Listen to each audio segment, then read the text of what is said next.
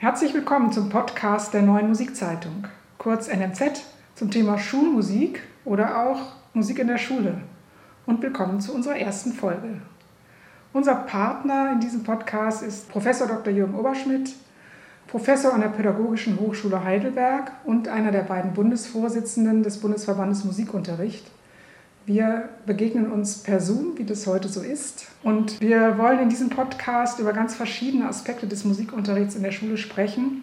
Vielleicht auch über solche, die beim ersten Hinsehen gar nicht so viel damit zu tun haben. Und neben Jürgen Oberschmidt werden wir andere weitere Gäste zu den nächsten Folgen einladen. Über unser erstes Podcast-Thema haben wir lange nachgedacht.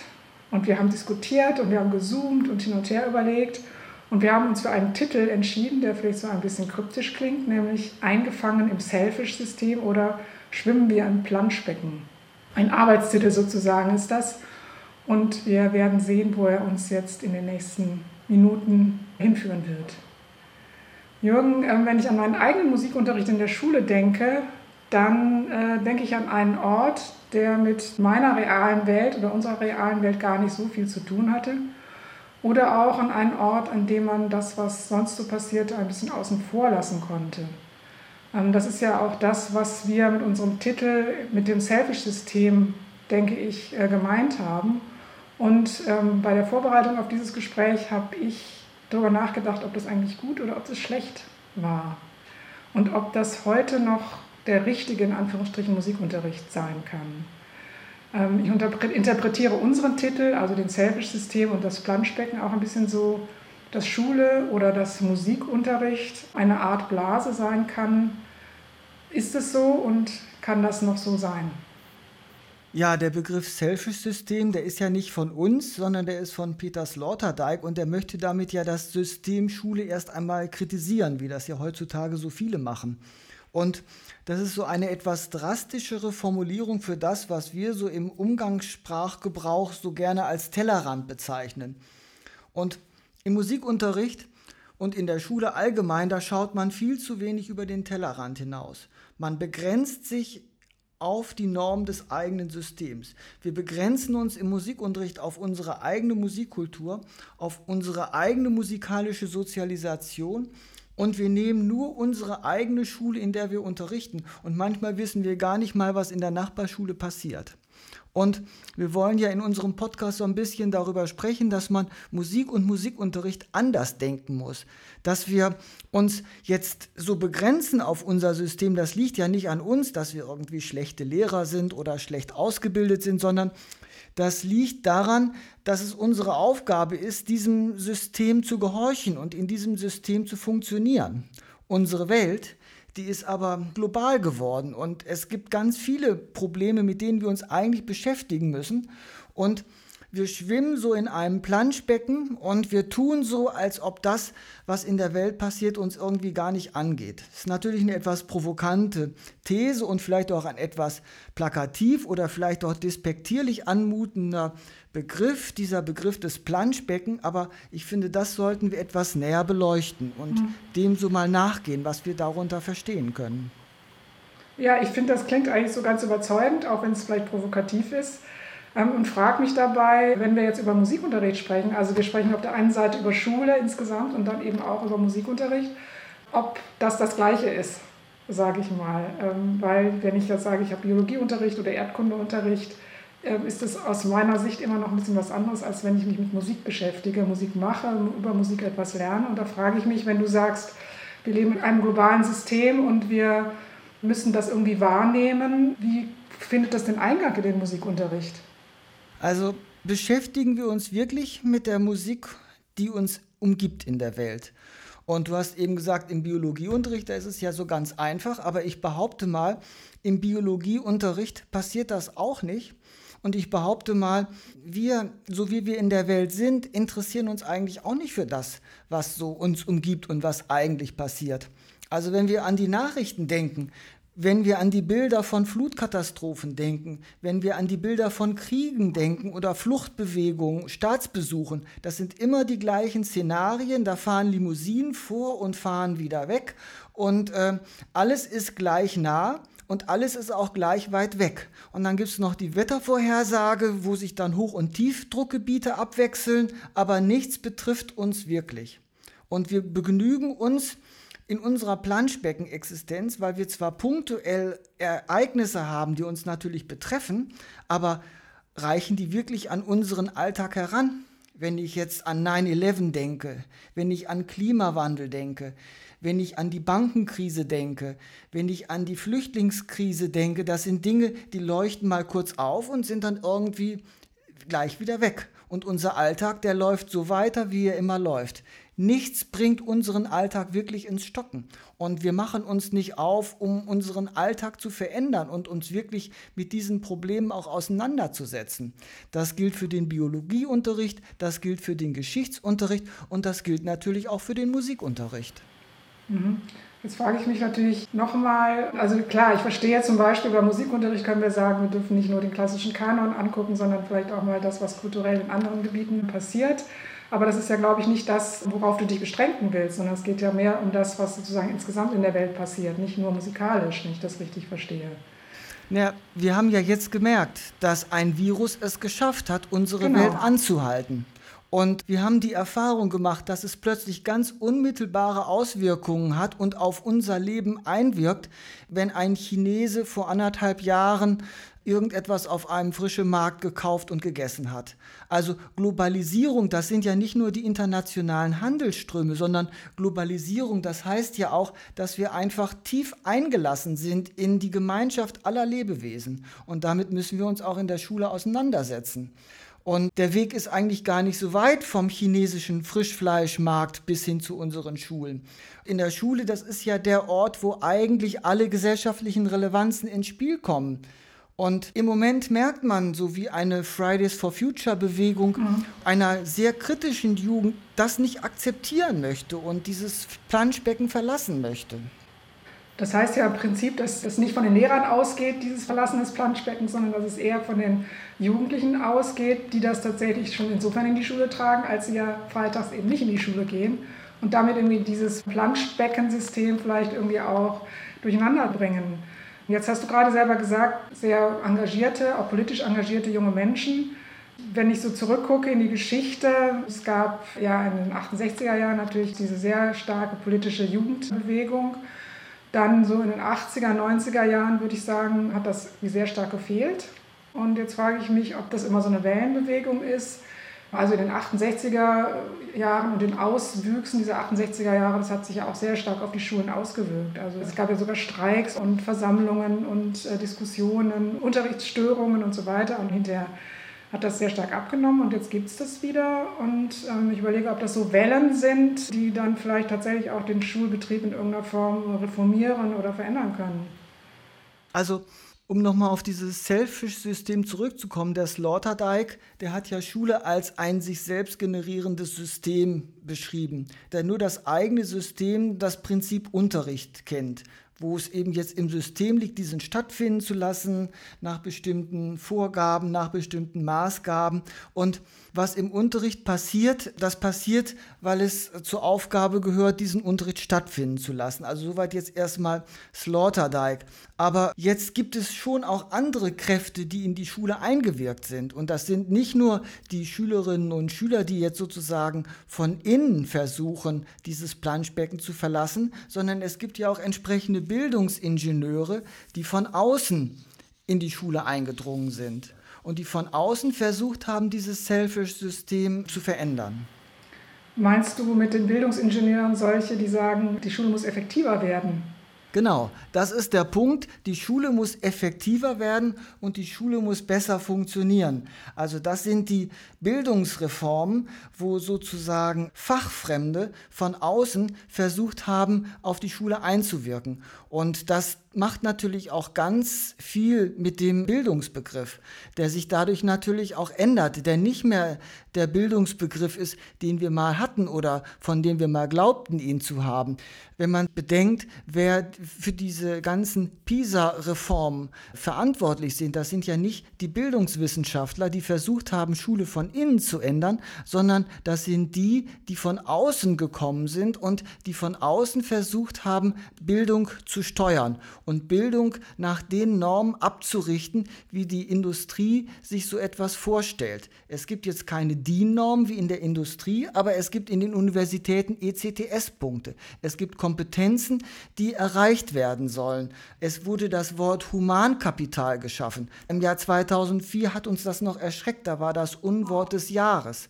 Und heutzutage spricht man in manchen Kreisen ganz selbstverständlich davon. Und man versteht Bildung, dass irgendwas nicht funktioniert und dann muss man eine Schraube andrehen oder auswechseln oder ein Rädchen irgendwie verbessern, damit die Maschine insgesamt schneller läuft und vor allen Dingen, damit sie störungsfrei läuft. Das ist sozusagen das erste Anliegen. Schule muss störungsfrei laufen. Und wenn jetzt junge Menschen auf die Straße gehen und sich um andere Dinge kümmern möchten, dann ist das erstmal eine Störung im System. Denn an diesem Freitag kann man keine Kompetenzen erwerben. Mhm. Ähm, wenn ich das richtig verstehe, finden wir beide das ja eigentlich eine gute Entwicklung, weil es eben sozusagen Reform oder vielleicht auch Revolution bedeuten könnte.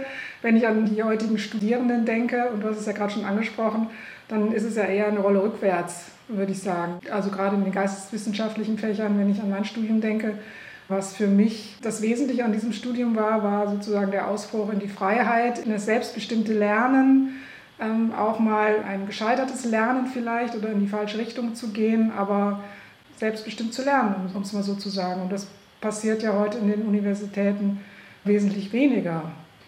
Wenn ich jetzt nochmal zurückkomme auf das, was du gesagt hast, diese Zunahme von Effektivität, weil wir reden ja über Musikunterricht, dann frage ich mich natürlich, kann ich der Musikunterricht da vielleicht sogar gegensteuern, weil er ja von diesen Bildungsingenieuren, wie du sie genannt hast, vielleicht gar nicht so im Fokus ist und kann er nicht sozusagen von hinten äh, durch die Brust ins Auge gewissermaßen etwas tun, um dagegen zu steuern? Auch mit seinem Gegenstand. Also zunächst mal möchte ich die nächste provokante These wagen. Also Bildung kann für mich nur durch Störungen funktionieren. Also wenn ich nicht störe, kann ich mich auch nicht bilden. Also ich brauche sozusagen eine Störung im System. Heidegger hat das ja ganz oft formuliert, wenn er von Feldwegen gesprochen hat oder von Umwegen. Also man kann eigentlich lernen nur über Umwege, über Fehler, die man macht oder über Irrwege, die man einschlägt. Nur so kann Lernen funktionieren. Und so lernt man eigentlich viel zu wenig. Wir Menschen können dieses Störfeuer gar nicht mehr aushalten. Wir denken nämlich, dass die Wissenschaft uns sagen muss, wie die Welt funktioniert, wie also die Maschine läuft. Aber Wissenschaft funktioniert ja auch nur über Umwege, über Abwege, über Feldwege. Das bekommen wir ja jetzt zu spüren. Gerade in unseren ansteckenden Zeiten. Es gibt einen interessanten Essay von Paolo Giordano, der hat nämlich diesen Essay in Zeiten der Ansteckung geschrieben und der hat das da ausgedrückt. Der schreibt nämlich, in Zeiten der Ansteckung hat uns die Wissenschaft enttäuscht. Wir wollten Gewissheiten und fanden Meinungen. Wir haben vergessen, dass das immer so funktioniert, dass der Zweifel für die Wissenschaft sogar heiliger ist als die Wahrheit. Jetzt interessiert uns das nicht. Wir sehen Experten streiten, wie Kinder die Eltern streiten sehen. Soweit Paolo Giordano. Und das ist genau der Punkt, den ich eben angesprochen habe. Wir leben in so einem Modus, die Wissenschaft hat festgestellt, so wie wir das in unseren Fahrtenliedern immer besungen haben. Aber die Wissenschaft, die stellt überhaupt nichts fest. Die Wissenschaft, die diskutiert. Und das ist genau der Weg, den wir auch in der Schule beschreiten müssen. Wir müssen zu solch einer Kultur zurückkommen, wo wir eher Fragen stellen, als vorgefertigte Antworten finden möchten. Und das ist eigentlich der Punkt, wo der Musikunterricht einsetzen kann. Das ist nämlich genau das, was in der Auseinandersetzung mit Kunst passiert. Mhm, das leuchtet mir ein. Auf der anderen Seite, Schule und Lernen hat auch was mit Fakten zu tun. Du sagst, Wissenschaft ist diskutieren und nicht äh, irgendwas Feststehendes. Das kann ich schon nachvollziehen. Auf der anderen Seite ist ja gerade irgendwie im Gange eine Leugnung von Fakten und von Dingen, die sicher sind oder die man als sicher darstellen kann. Also gerade diese Fake News oder dieses Leugnen von Fakten ist ja auch eine Gefahr. Nochmal die Frage, was kann denn Musikunterricht da genau tun? Also du hast gesagt, Kunst ist Diskussion. Wenn Musikunterricht da ansetzen kann, ja, wie kann er das machen? Also es gibt ja so ein Bonmot, das sagt, in der Kunst steckt Wahrheit. Und in der Kunst steckt ja mehr als nur eine Wahrheit. Wenn ich an meinen Klavierunterricht zurückdenke, da hatte ich dann bestimmte vorgegebene Fingersätze und ganze Pianistengenerationen, die haben versucht, die Wahrheit aus der Partitur herauszulesen oder aus einer Klaviersonate herauszulesen. Und ähm, dann heißt es immer so leicht, so kann man Beethoven nicht spielen oder das ist die Wahrheit in der Kunst.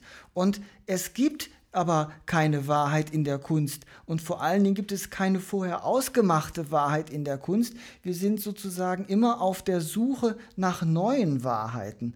Und man kann natürlich einmal den Musikunterricht gestalten, wie man ihn in einer Wissensgesellschaft gestaltet, wo man sozusagen vorgegebene Wahrheiten erlernt, mit bestimmten Begriffen, mit bestimmten Methoden, sich mit Musik auseinanderzusetzen. Da lernt man dann, dass eine Melodie aufwärts oder abwärts verläuft.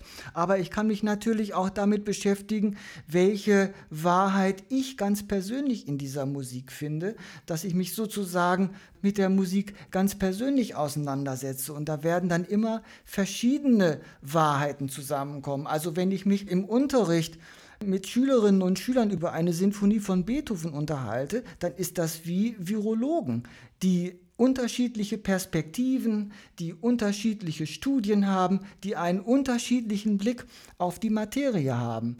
Und das ist im Grunde genommen ein Diskurs, wie er in der Wissenschaft auch stattfinden sollte, wie er eben jetzt in der Auseinandersetzung mit Musik passiert. Findet das denn aus deiner Erfahrung im Musikunterricht manchmal zumindest statt? Das sollte zumindest stattfinden und dafür ist Musikunterricht eigentlich auch da, damit das stattfindet. Mhm. Ähm, wenn ich mir das jetzt so anhöre und wir sagen, Musikunterricht kann da gerade helfen, vielleicht auch anderen Disziplinen, dann frage ich mich, und das frage ich mich schon lange, eigentlich habe ich mich das schon in meiner Schulzeit gefragt, warum nicht mehr Interdisziplinarität in der Schule stattfindet. Also wenn ich überlege, ich behandle eine bestimmte Epoche im Musikunterricht, warum kann nicht gleichzeitig der Deutschunterricht sich mit der Literatur dieser Epoche beschäftigen und der Geschichtsunterricht sich äh, mit der Historie dieser Epoche beschäftigen, sodass ich sozusagen die Zusammenhänge als Schüler auch viel mehr erkenne und dann auch viel mehr Lust habe, einzudringen in Stoffe und vielleicht auch in ähm, verschiedene Wahrheiten. Da frage ich mich, warum das nicht möglich ist. Oder ist das inzwischen möglich? Und ich weiß es bloß nicht.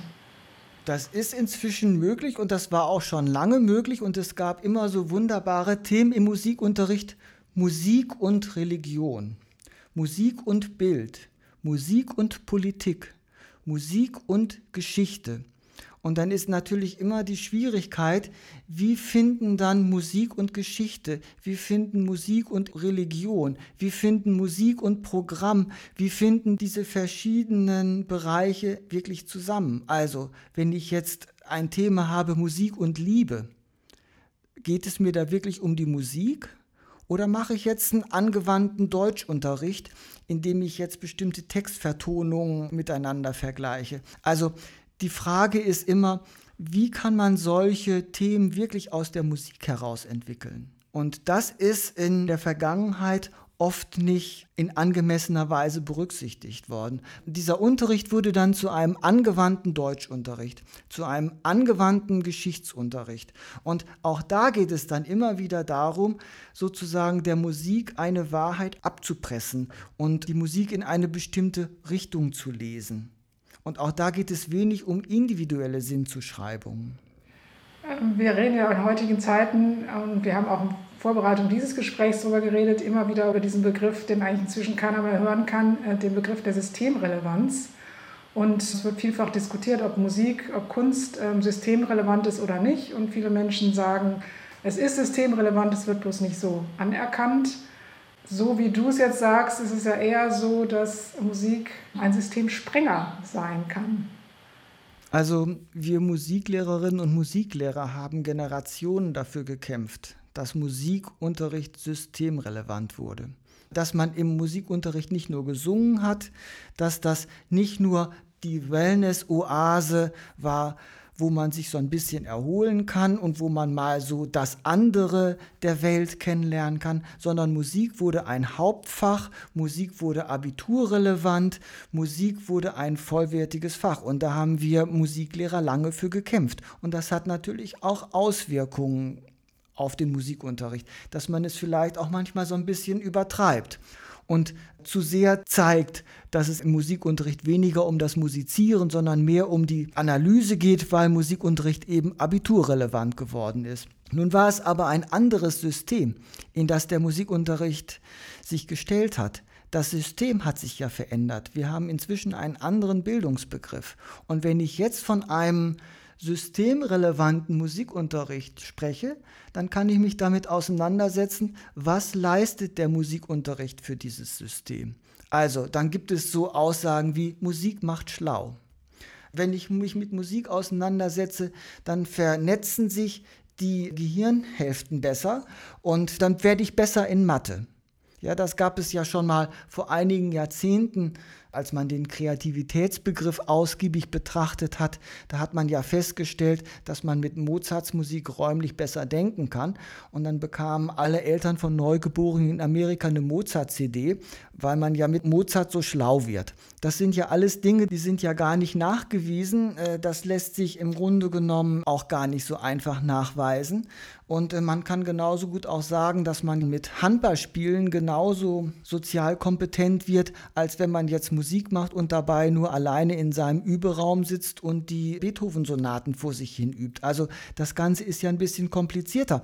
Aber dieses Denken, das führt im Grunde genommen dazu, dass ich sage, ich mache Musikunterricht, um in dieses System zu passen.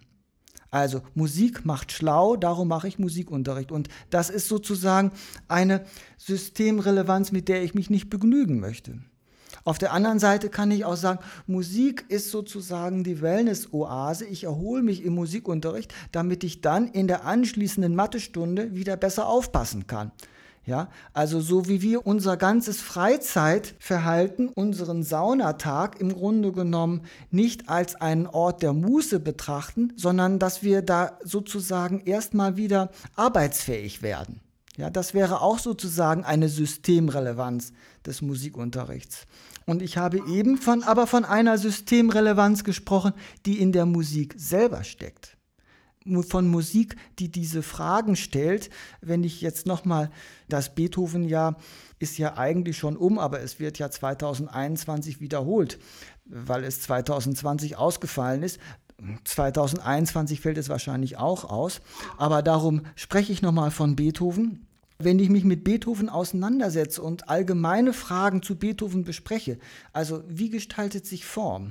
Wie schafft es Beethoven, aus vier Tönen eine ganze Sinfonie zu komponieren? Oder wenn ich bei Beethoven sehe, dass Beethoven sozusagen immer wieder neue Mutationen schafft, um den Hörer zu fesseln, um immer wieder Musik neu zu gestalten und nicht sozusagen ein Formschema hat, was er dann erfüllt und wo man dann wiederum das ergründen kann und dann wieder eine Wahrheit findet. Also das ist ja genau das, was Musik eigentlich ausmacht und was Fragen stellen lässt und was immer wieder neue interessante Entdeckungen zulässt.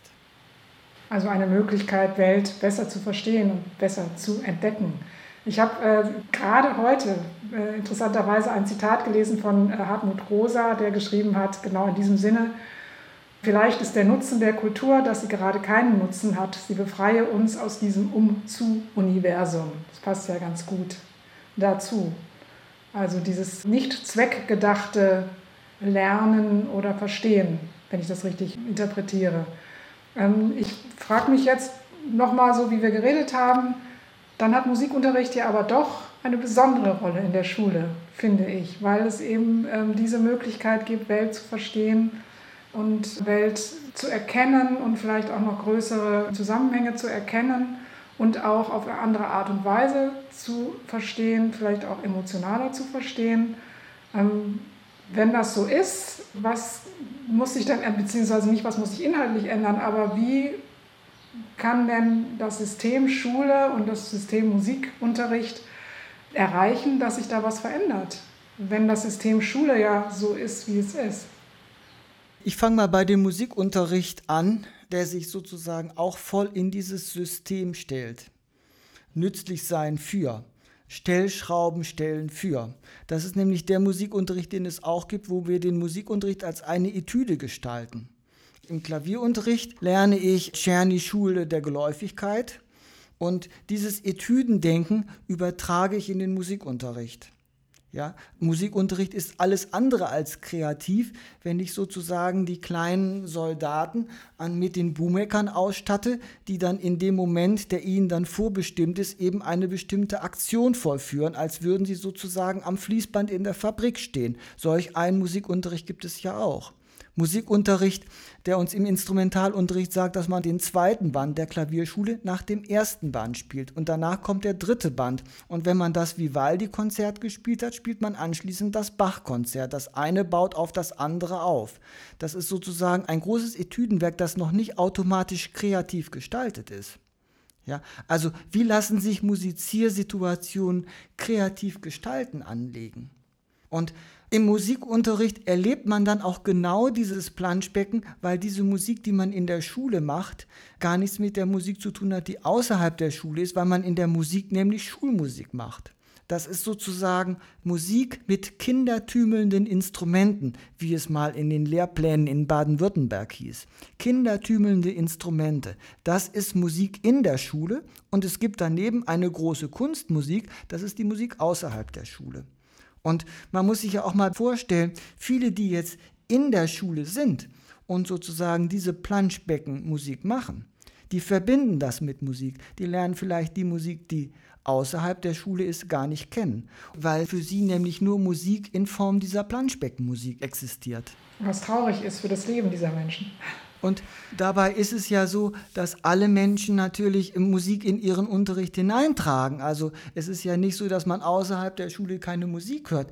Die Schülerinnen und Schüler sind ja voll mit Musik. Die sind von oben bis unten hin wahrscheinlich viel voller mit Musik als zu anderen Generationen, weil sie die Musik immer mit dem Knopf im Ohr haben und eigentlich immer Musik denken und immer Musik fühlen und immer mit Musik umgehen.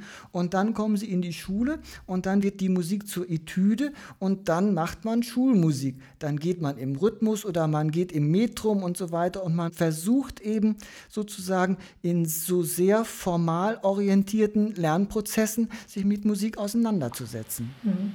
Das hat aber dann wieder damit zu tun, dass ich jetzt auch für den Musikunterricht eine Zeugnis- und Abiturrelevante Note bekomme und natürlich irgendwie auch ein Wissen und ein Können vorweisen muss, was ich vielleicht nicht müsste, wenn der Musikunterricht so eine Schmetterlingsfunktion behalten würde oder wieder bekommen würde. Naja, das eine schließt ja das andere nicht aus. Es gibt ja kreative Gestaltungsaufgaben, auch im Abitur, in den meisten Bundesländern, wo man also Musik gestaltet und wo es dann auch einen Reflexionsteil gibt, wo man sich mit der gestalteten Musik auseinandersetzt, wo man dann eben erklärt, warum man bestimmte kompositorische Entscheidungen getroffen hat und wo man natürlich auch Bezüge zur Musik herstellt, die man eben schon aus anderen Zusammenhängen kennt. Das eine schließt ja das andere nicht aus.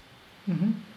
Also wenn ich das so mal zusammenfasse, dann würde ich sagen, ähm, aus dem Planschbecken herauszukommen, gerade mit dem Musikunterricht, heißt kreativer zu sein im Musikunterricht, kreativer sein zu dürfen und eigene Musikerlebnisse mit in den Unterricht hineintragen zu dürfen und das auch als relevantes Unterrichtsmoment nutzen zu dürfen und einsetzen zu dürfen. Ist das so, wenn ich das in einem Satz oder in zwei Sätzen sage, ähm, geht das in die richtige Richtung? Das geht mit Sicherheit in die richtige Richtung. Und es gibt natürlich auch viele Musiklehrerinnen und Musiklehrer, die das genau Tag für Tag tun und denen das natürlich auch auf wunderbare Art und Weise gelingt. Also das sind Musiklehrer, die auf produktive Weise querdenken können. Also querdenken einmal gegen das System. Wenn man vor zehn Jahren gesagt hätte, Kunst ist systemrelevant, da wären ja alle Künstlerinnen und Künstler wären ja auf die Barrikaden gegangen. Die haben gesagt, nein, Kunst ist nicht systemrelevant, Kunst ist eben gerade das andere. Und jetzt schlägt das Ganze natürlich zurück. Also man muss mit Musik querdenken. Und wir brauchen eigentlich Querdenker, um in unserer Welt auch noch weiter zurechtzukommen. Und äh, um querdenken zu können, muss man das Planschbecken erstmal verlassen. Und das ist dann sozusagen ein Musikunterricht, der gelingen kann. Und dann braucht man diese Querdenker natürlich nicht nur im Musikunterricht, aber die Auseinandersetzung mit Kunst, die fordert eigentlich immer zum Querdenken heraus. Und wenn, wenn das gelingen kann, also mehr Fragen zu stellen, als vorgefertigte Antworten hören zu wollen, dann ist Musikunterricht auch ein Schulfach, was über dieses Schulfach hinausträgt und was uns auch im Leben begleitet. Das ist ein schöner Begriff, eine schöne Umwertung des Begriffs Querdenken, der ja jetzt leider ähm, usurpiert wird von einer Gruppe von Menschen, die gerade nicht querdenken in diesem Sinne. Ein schöner Ausblick in einen neueren oder einen besseren, einen kreativeren Musikunterricht außerhalb des Planschbeckens. Vielen Dank.